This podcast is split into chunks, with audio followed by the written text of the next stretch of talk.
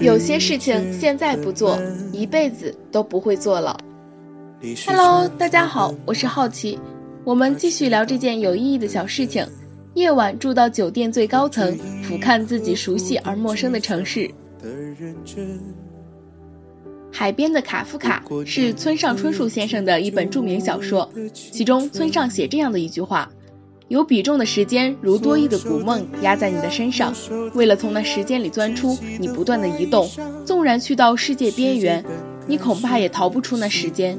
但你还是非去世界边缘不可，因为不去世界边缘就办不成的事也是有的。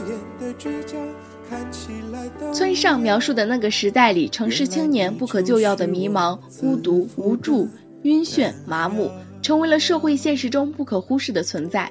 也令人深切感受到了资本主义社会正在腐朽堕落。于是，村上用透明的文字、平淡的口吻描述他所身处的时代，并含蓄地将其抽象化、非现实主义化，将主观身处其中的人们带到了一个虚幻的世界，站在现实之外看现实世界的真实面目，淋漓地写尽了现实的狼狈情状。若不是站在世界边缘，恐怕是不能看见真实情况的。如若安乐于每日不论喜忧的生活，那不过是身在此山中的井底之蛙。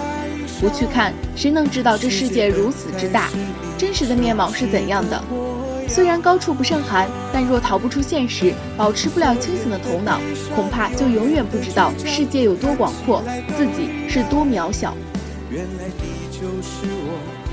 于是不断做着返璞归真的努力，试图将世界恢复原样，却最终明白。世界是无法改变的，能够改变的只有我们自己。只需心中有方净土，非现实的空旷世界，停歇于此，总能缓解心中郁结。这种形式的避世和懦弱，并不理解为消极，反倒是乐观派的特别人生哲学。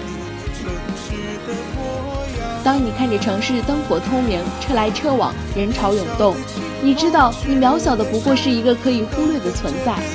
可是你知道，你看到那世界的原貌了。你知道，你无需再躲在你的意象里。你知道，你活着。正如村上说：“我返回了生的世界，不管这世界何等平庸且百无聊赖，毕竟是我的世界。自己的那个世界就在那里，你看得最清明。”我是好奇。让我们一起期待下一件有意义的小事情，拜拜。